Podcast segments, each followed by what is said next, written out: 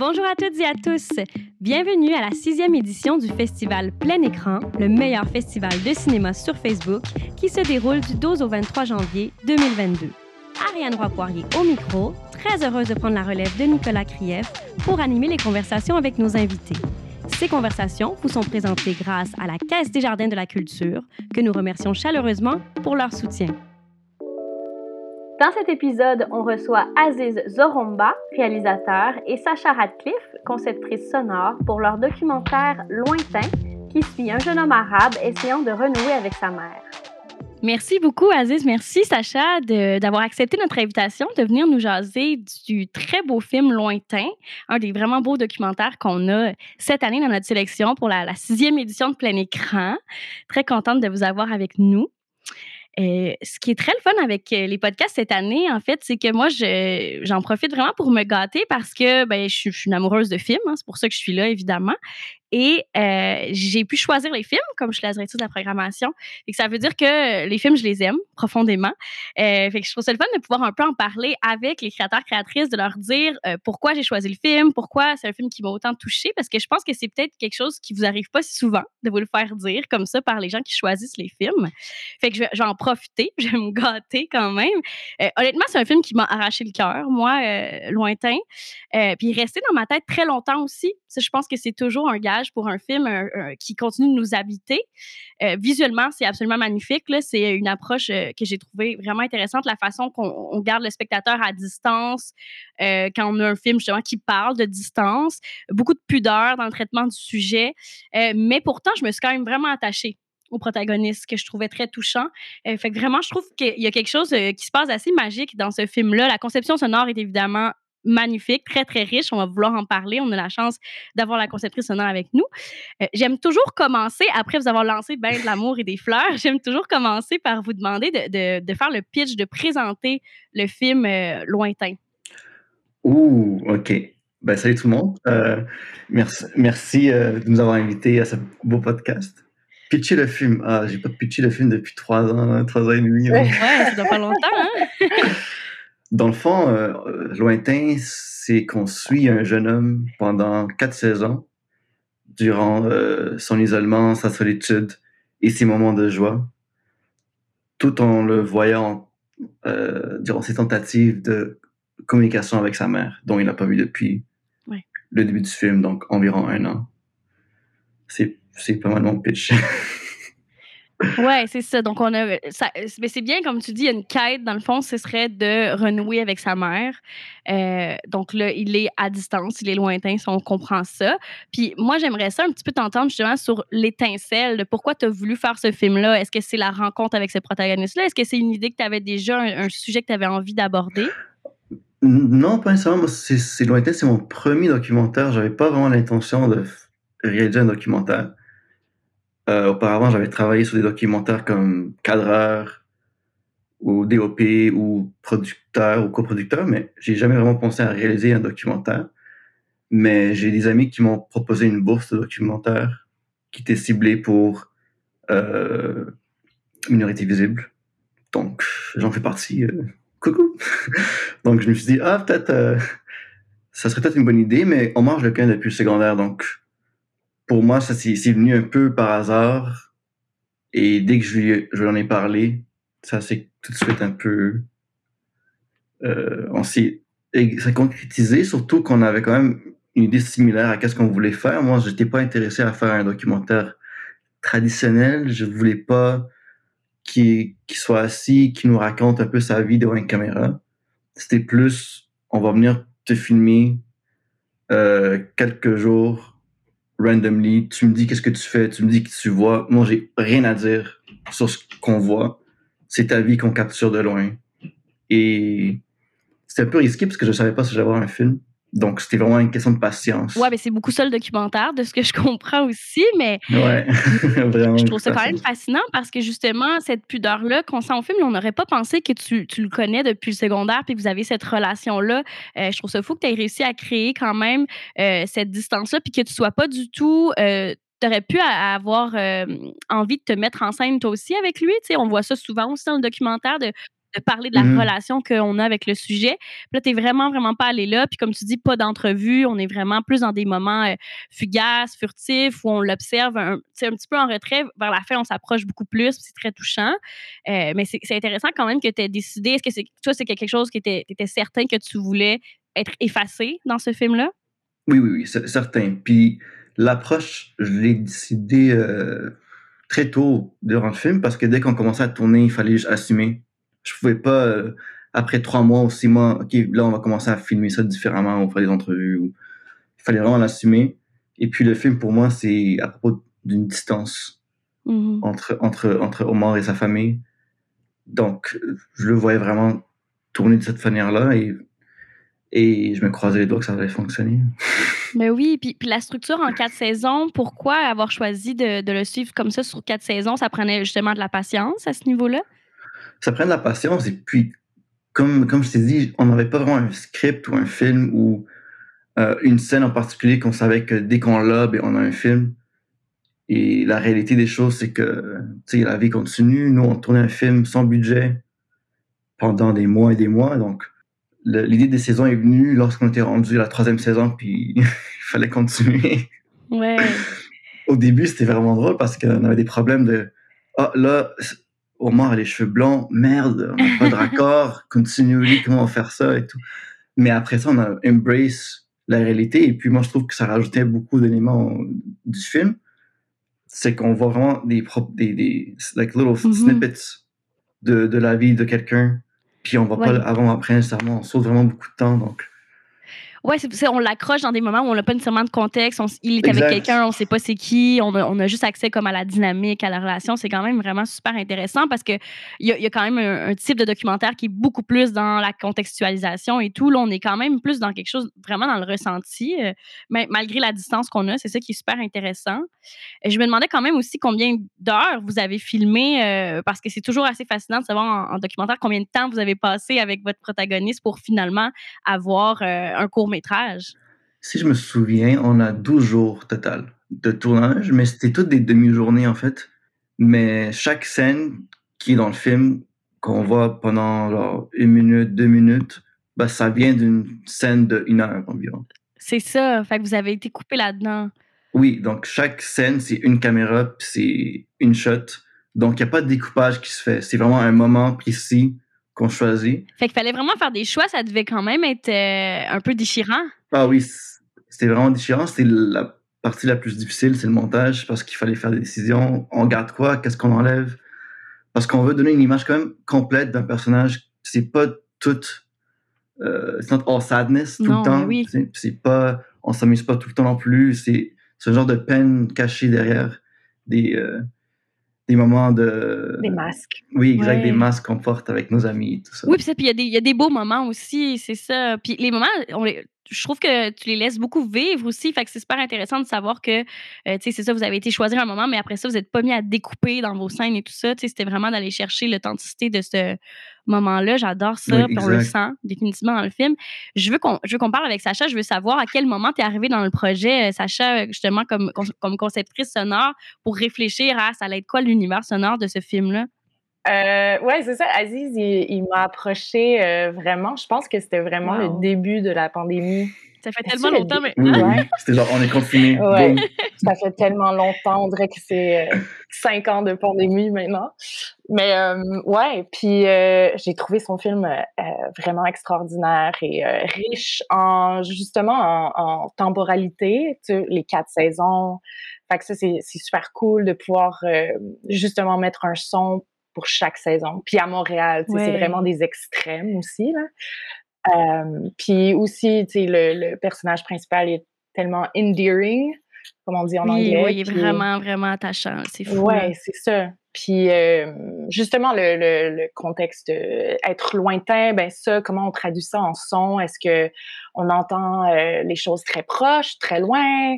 C'est quoi la dynamique qui, qui peut euh, qui peut arriver avec avec cette exploration là Mais euh, mais j'ai trouvé ça super cool travailler avec Aziz parce qu'il n'y avait pas tant de lignes directives tant que ça. Tu sais, on était plus comme en création, en expérimentation, en, en essayant de trouver ok c'est quoi la bonne euh, direction. Tu avais beaucoup de liberté Ouais, ouais, ouais. comme créatrice. est-ce que arrives, toi, tu arrives au, au moment où c'est bloqué, le montage image, ou un peu plus tôt? Euh, c'était un peu plus tôt, il me semble. Puis on a comme euh, figure out quelques coupes ensemble, mais je te dirais que c'était pas mal, c'était pas mal un, un picture, un soft look, comme on dit. OK. Ouais. on était très proches. Ce qui est drôle, euh, c'est que le film par distance et notre collaboration aussi était faite à distance. À distance. Mais oui. ouais, on s'est jamais rencontrés, on, on se connaissait pas. Ah, c'est fascinant. Puis on, faisait juste des zooms, des appels, euh, on se textait. Puis euh, c'était vraiment à distance. on s'est rencontrés en mix. Ouais. wow. Ouais. Ah, mais c'est dans le contexte du film, c'est tellement intéressant de savoir ça. Puis justement, comment ça a fonctionné? Alors, est-ce que Sacha, de ton côté, tu as réfléchi puis tu as envoyé des propositions à Aziz de moi, je verrais peut-être ça. Euh, puis qu'est-ce qui t'a fait venir l'étincelle de qu'est-ce de, de, de qu'est-ce que tu allais construire comme univers, justement? Euh, oui, justement, c'est ça. Je, j'envoyais mes propositions, puis là, Aziz disait oui ou non. euh... J'espère sur ce ton-là, j'imagine. Mais tu sais, je le lisais, tu sais, fait que j'étais comme ah non, il y a un point d'exclamation. Shit. Trois points, ça veut dire quoi?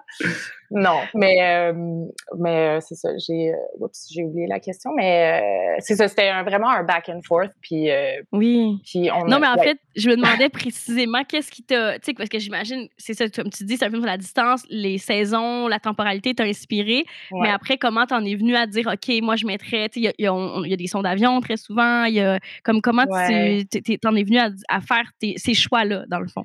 C'est une bonne question. Euh, je te dirais, comme pour l'avion, mettons, c'est aussi pour cover up un peu les moments un peu moins bien euh, de prise de ouais, son. Des fois, il y a des petits défauts, on va les corriger C'est moi qui ai fait la prise de son aussi. On n'avait personne. Ouais. moi et le DOP.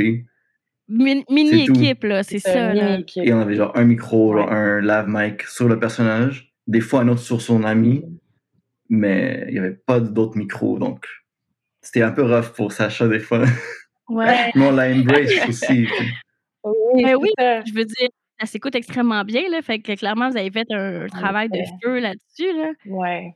Mais c'était, c'est ça, c'était, c'était, pas facile des fois, mais en fait, ça l'a juste euh, enrichi euh, le, produit final, je crois, parce que. Ouais, ça a motivé plein de créativité. Exactement. Puis, euh, tu sais, moi, j'aime ça, mettre beaucoup, beaucoup de layers de son. Fait que, fait que c'était juste très cool de, d'avoir le, le son raw, puis après se voir, OK, mais qu'est-ce qui pourrait être ajouté pour justement donner plus de dimensions, puis plus de, de, d'émotion, de, cue émotionnel aussi. Là. Oui. Ouais. Oui, puis c'est fascinant parce que c'est tellement moi, je suis fascinée par le son, honnêtement, parce que c'est tellement quelque chose qu'on voit pas. C'est un travail qu'on voit pas faire, mais qu'on ressent définitivement, tu sais. Mais on, on dirait qu'on peut même moins mettre la main sur pourquoi on a ressenti des choses, mais comme je, je sais que le travail est là puis qu'il fonctionne parce que j'ai eu beaucoup d'émotions en voyant ce film-là, puis j'ai quand même remarqué, tu sais, la richesse de la conception sonore, je l'ai définitivement remarqué. Euh, puis je pense que c'est définitivement une des, forces du film. C'est pour ça que j'avais envie que tu sois là, Sacha, euh, aujourd'hui avec nous pour qu'on puisse en, en jaser. Est-ce que tu fais beaucoup de documentaires, Sacha? Euh, non, je fais plus des, des films d'animation. Je fais beaucoup de films d'animation, euh, mais de plus en plus des documentaires. Puis, euh, ouais, j'adore les documentaires. Puis justement, tu sais, Aziz disait que c'était juste un two-man crew. ce qui est comme ça peut faire peur, mais en même temps, ça, ça fait en sorte que le, le personnage principal, il est comme plus détendu, tu sais, il est plus comme à, à l'aise, puis peut aller plus loin dans ses émotions, puis plus loin dans son dialogue. Euh, oui, c'est moins intimidant. Euh, ah, mais c'est vraiment intéressant. Ouais, je n'avais jamais tant euh, réfléchi de cette façon-là, mais définitivement que d'avoir une grosse équipe qui t'entoure quand tu parles de ta vraie vie, de ta réalité, ouais. c'est peut-être plus challengeant que là, en plus que tu connaissais Omar, Aziz, tu sais, c'est Non, mais on en a essayé sur le tournage aussi. Le but, c'était de le faire ressentir qu'il n'y a pas de caméra et qu'il peut vraiment s'ouvrir à son ami et qu'il n'y a personne qui est là, genre sur son épaule avec une caméra. Parle-moi de ta vie, parle-moi de ta vie. Talk me about your trauma. la perche. Ouais, avec la perche. Il n'y avait pas de perche. Donc... Mais ça doit être une des choses qui fait qu'on sent autant l'authenticité du moment. Puis, ben, comme tu dis, la distance qu'on a aussi. J'aimerais quand même ça t'entendre justement parce qu'Aziz, tu dis que tu faisais que c'était ton premier documentaire. Euh, est-ce que tu avais quand même, t'arrivais avec des, des, influences, des inspirations, qu'elles soient de la fiction ou du documentaire? Honnêtement, non. Mais j'imagine que c'est subconsciously, tu, tu, tu, fais des choses sans t'en rendre compte. Moi. Mais c'est sûr que le pacing et l'aspect visuel du film, ça, je le prends de, de, la fiction, de mes films de fiction. Ouais. Mais j'avais pas vraiment d'influence parce que c'était plus une question d'expérimentation. On expérimentait ensemble avec, avec Omar. Est-ce qu'on peut faire un film avec cette manière de tourner? Parce que pour moi, c'était important que le, le, le, film en tant que forme reflète l'histoire d'Omar. Donc, donc la manière. Ben oui, il y a quelque chose de vraiment beau là-dedans. C'est ça. Donc, c'est mm-hmm. pas vraiment un documentaire traditionnel de, de ce sens-là. Je, voulais vraiment que le, le, film te fasse ressentir la distance, justement, et qu'on puisse se mettre un peu dans les, les pieds de d'Omar. Ouais, qu'on puisse un peu euh, vivre à sa place à un moment ou en tout cas comprendre ce qu'il vit. Puis justement, parce que tu parles que, que, ça vient beaucoup de la fiction, mais quand tu travailles en fiction pour ton rythme, pour laisser les choses évoluer comme ça, est-ce que tu en as des inspirations? Est-ce que tu as des influences à ce niveau-là?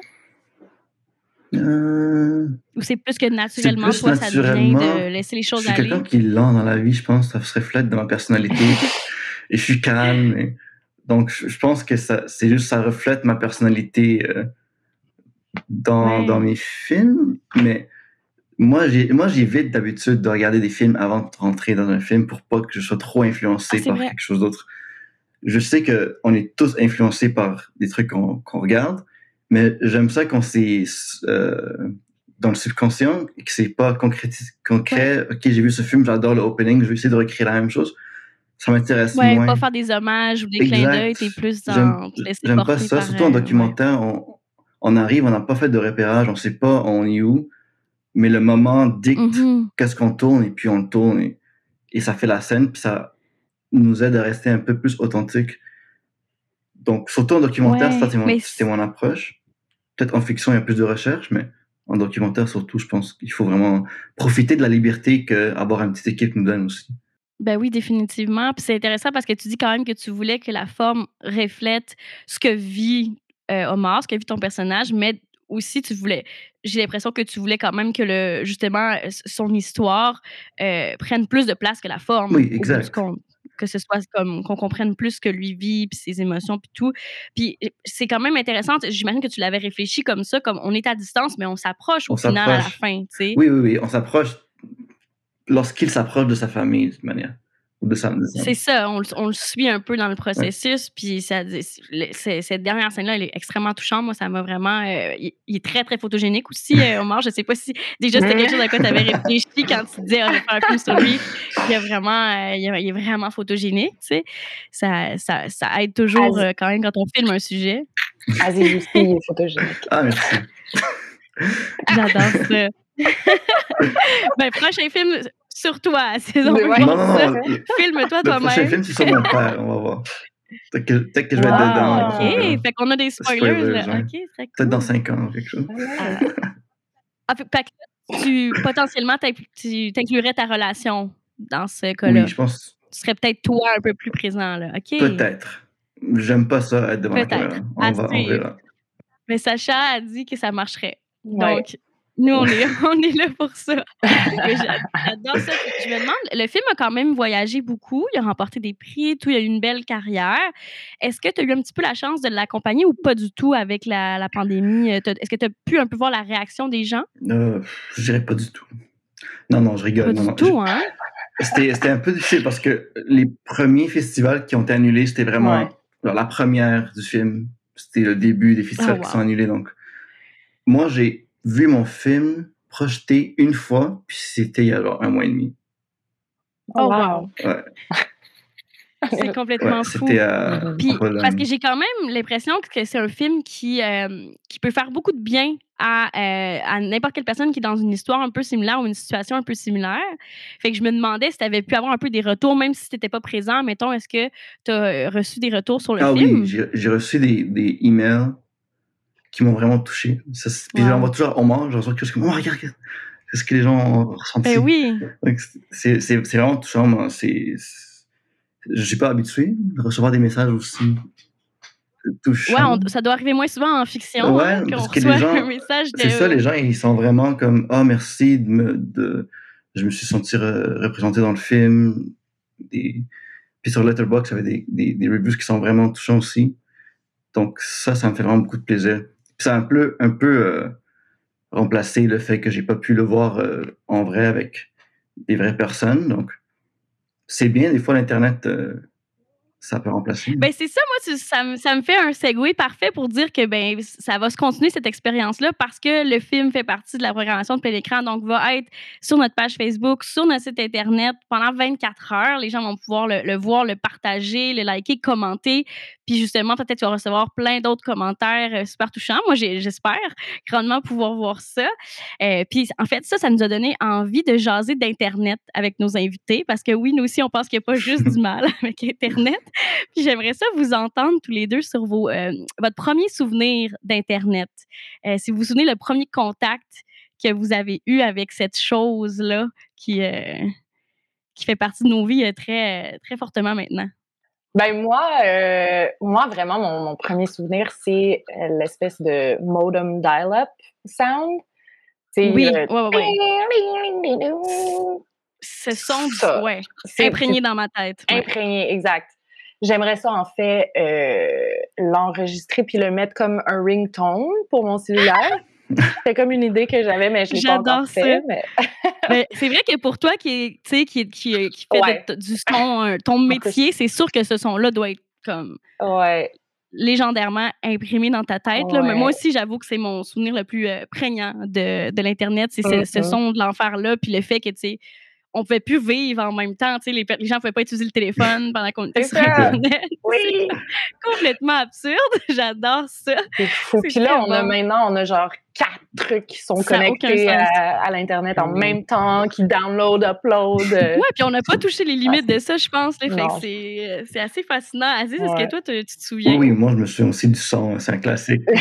c'est un classique. Mais je me souviens aussi de Casa, LimeWire, télécharger des chansons illégalement. Ah oui. Malheureusement, on n'a pas beaucoup d'options dans le temps, donc je, non, ça, Comme, comme excuse.